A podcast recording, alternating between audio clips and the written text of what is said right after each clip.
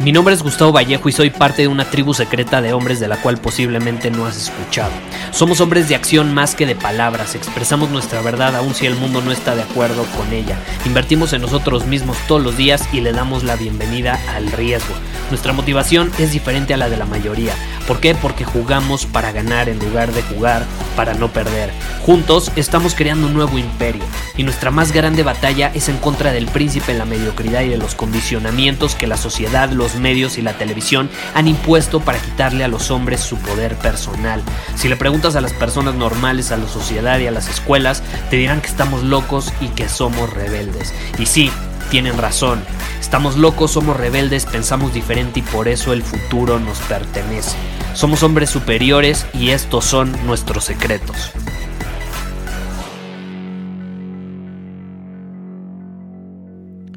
Hoy es viernes, un hermoso viernes. Y te estoy grabando esto porque en estos días, pues las personas suelen salir a una cita, por ejemplo, ¿no? Y en esta época, las personas suelen usar apps para conseguir citas. Apps como Tinder, Bumble, etc. Y de hecho, estoy grabando este episodio porque me escribió un hombre en nuestra comunidad por Instagram y me dice, Gustavo, ¿qué opinas sobre las apps de citas? Porque no estoy tan confiado de usarlas. Conozco algunas historias de terror. ¿Lo consideras riesgoso o no lo consideras riesgoso? ¿Qué me recomiendas? Eh, y para serte honesto, yo no considero que las apps de citas estén mal. El problema es la persona que las va a usar. O sea, acuérdate, no es lo que haces, es desde qué posición lo haces. Entonces, la mayor parte de la gente usa las apps de citas dejándose llevar qué? Por el físico, por la primera impresión que tienen sobre esa persona, pero no ven más allá. No consideran muchas veces los riesgos porque se quedan cegados o a veces están tan urgidos de sexo o de simplemente salir con una persona para conectar que no ven lo que yo llamo las señales de alerta.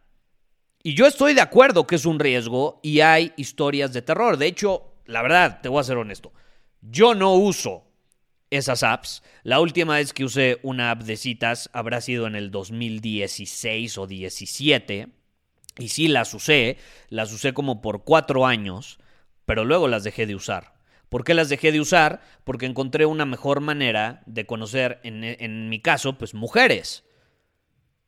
¿Por qué? Porque me daba cuenta que esas apps pueden ser no solo peligrosas, sino que te hacen perder mucho tiempo, porque no necesariamente vas a salir con una persona eh, que, que cumple con el perfil de la persona con la que quieres salir. Y es difícil filtrar a las personas en ese tipo de apps porque pueden mentir, porque pueden aparentar, porque pueden, pues ahora sí que seducirte el oído por medio de mensajes de texto, pero al final las cosas son muy diferentes. Entonces yo estoy de acuerdo, es un riesgo. Nunca sabes qué persona tienes al otro lado de la pantalla.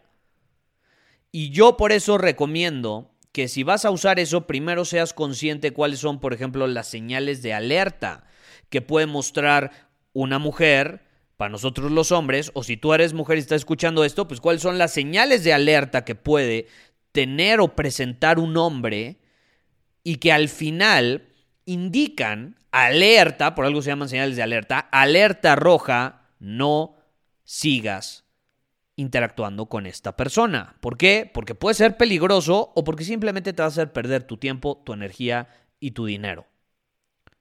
Simplemente no va a valer la pena, vas a pasar un mal rato. Es fundamental ser consciente no solo de las señales de alerta cuando vas a usar una app de cita, sino cuando vas a salir con cualquier persona a una cita. Eso es súper importante, porque si no vas a terminar en una relación tóxica, codependiente o no lo sé. Puede, puede haber muchas circunstancias nada agradables.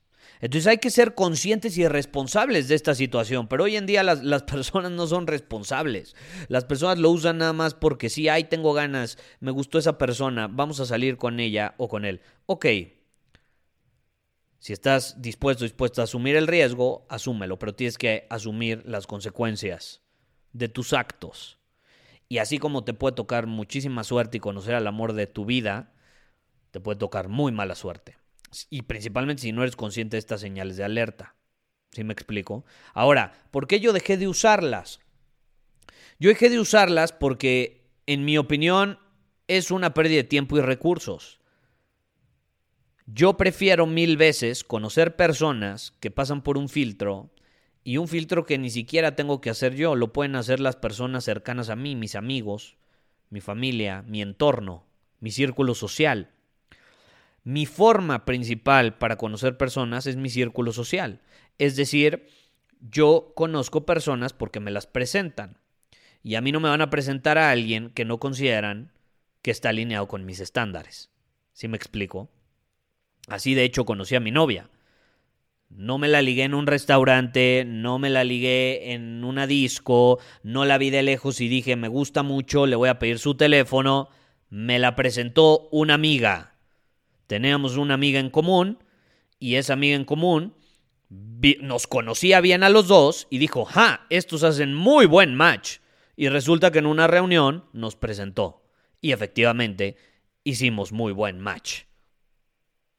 Hicieron el trabajo por mí, no me tuve que esforzar, no tuve que pensar, ay, voy a ligar, no voy a ligar, ay, más me vale ligar eh, eh, en esta salida, ay, ¿qué le digo, qué no le digo? No tuve que pensar en nada porque ni siquiera lo esperaba. Y así es como llegó. Y cuando tú actúas desde esa posición de abundancia y no de necesidad, porque eso también me di cuenta, las personas que usan apps de citas tienden a ser personas sumamente necesitadas. Yo te pregunto, si tú usas una app de citas, ¿qué das a entender? Que tienes necesidad. Y no estoy diciendo que tu necesidad sea de sexo necesariamente, pero tienes alguna necesidad que no está siendo cubierta. Una necesidad, ya sea si en el nivel más profundo e íntimo que es el sexual, pero también puede ser de conectar con otras personas, eh, porque no estás siendo capaz de hacerlo por ti mismo en la vida real. Y entonces recurres a esas aplicaciones para encontrar personas. Cuando tú vives en un estado constante de abundancia, no necesitas aplicaciones para conocer gente. Vives en un estado de tal abundancia, de tal abundancia, que las personas de tu entorno te presentan a otros y te presentan a otros y te presentan a otros y tu círculo se expande y ni siquiera te tienes que esforzar y ni siquiera tienes que pagar una suscripción premium y ni siquiera tienes que andar así deslizando tu dedo para ver si alguien te llama la atención o no. Ahora, estoy diciendo no las uses, no, te estoy compartiendo mi opinión y este episodio es como respuesta a la persona que me hizo la pregunta y este, este, es, este es, mi punto de vista. Repito, no es que las apps sean malas, el, el problema es el uso que nosotros le damos a esas apps. El problema no es la app, sino la persona que le está usando. Si tú eres una persona sumamente necesitada y llegas a estas apps, puede ser peligroso tanto para ti como la persona enfrente porque no vas a ser atractivo, porque te van a percibir como alguien necesitado. Entonces primero tienes que trabajar en tu capacidad de sentirte abundante y no necesitado. Esa es la clave. Esa es la clave. Y bueno, súmale esto que te menciono sobre las señales de alerta. Aprende más sobre las señales de alerta. Es súper importante que seas consciente de esto, porque si no eres consciente de las señales de alerta que puede presentar una persona, vas a perder tus recursos, tu tiempo, tu dinero o incluso vas a poder estar en peligro porque nunca sabemos quién puede estar al otro lado de la pantalla. Yo sí creo que tenemos que volvernos mucho más responsables en cuanto al uso de la tecnología. Porque sí, todas estas apps, toda esta tecnología ha surgido pues el último par de décadas, porque incluso antes de las apps ya había páginas de citas en internet y llevan existiendo 20, quizá 30 años, pero aún así no hemos terminado de aprender y tenemos que ser responsables con el uso que le damos a estas plataformas. Las plataformas no son malas. Los malos somos nosotros al darles un uso que nos perjudica. Es como un martillo, tú tienes un martillo o unas tijeras o un cuchillo el cuchillo no tiene moral, no es que sea bueno o malo, el problema es el uso que tú le das al cuchillo. Lo puedes hacer para cocinarte una comida deliciosa y alimentar a tus hijos, a tu familia, está increíble, pero también sabemos que el cuchillo se puede usar para mal y todos sabemos qué uso se le puede dar en ese sentido. ¿Estás de acuerdo? Entonces no es que el cuchillo sea bueno o malo.